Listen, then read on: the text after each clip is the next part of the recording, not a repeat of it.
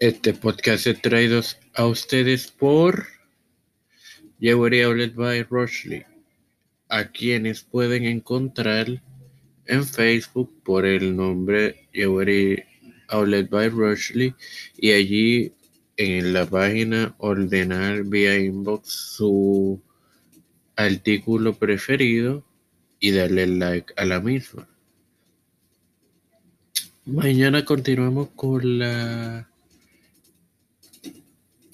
serie sobre Juan Calvino y ahora quiero tomarme un turno personal para felicitar a mi Santa Madre en su cumpleaños que es hoy. Mami, felicidades, que cumpla mucho más, que siga siendo bendecida por Dios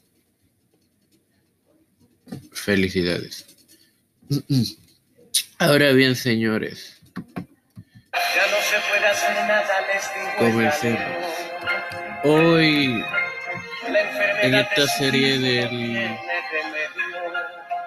apóstol Pablo, comenzamos con las fuentes disponibles sobre este caballero. Ahora bien, les saluda y continuará con ustedes en esta edición el director de contenido de Telemundo con Cristo y hermano Mario La principal fuente de información sobre la vida del apóstol es el material que se encuentra en sus cartas y en hechos.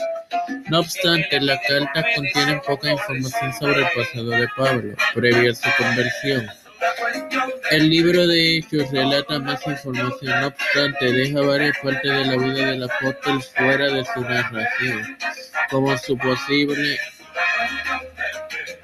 no obstante, no documentada ejecución en Roma. Algunos sabios piensan que el libro de Hechos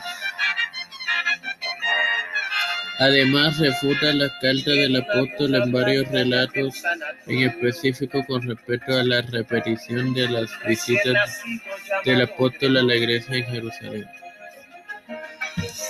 Estas fuentes fuera del Nuevo Testamento que citan al apóstol incluyen la carta a los Corintios del Papa Clemente quien estuvo en el cargo entre el 88 y el, 99 y, y, el documento data de finales del primer centenario a principios del segundo. Las epístolas, los romanos ya los efesios del obispo de Antioquia, Ignacio, y las epístolas a los filipenses del obispo cristiano de Smilne,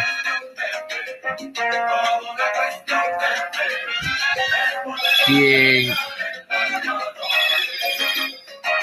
fue obispo entre 65 y 155. De hecho, señores, aquí estamos viendo que hay varias fuentes, además de las conocidas, ya incluidas en la Biblia.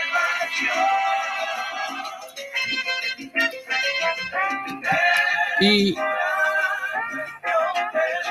a quien me refiero era a Policarpio. No me quiero retirar sin primero desearle felicidades a todos por, por la Navidad que, que comenzó a principios de mes. Y sin orar como siempre Padre Celestial y Dios eterna bondad te presento a todos aquellos quienes tienen la responsabilidad de la crisis de salud del COVID-19. También estoy eternamente agradecido por permitirme educarme para educar. Todo esto lo pido en nombre del Padre, del Hijo y del Espíritu Santo. Bendiciones, hermano, y gracias por su tiempo.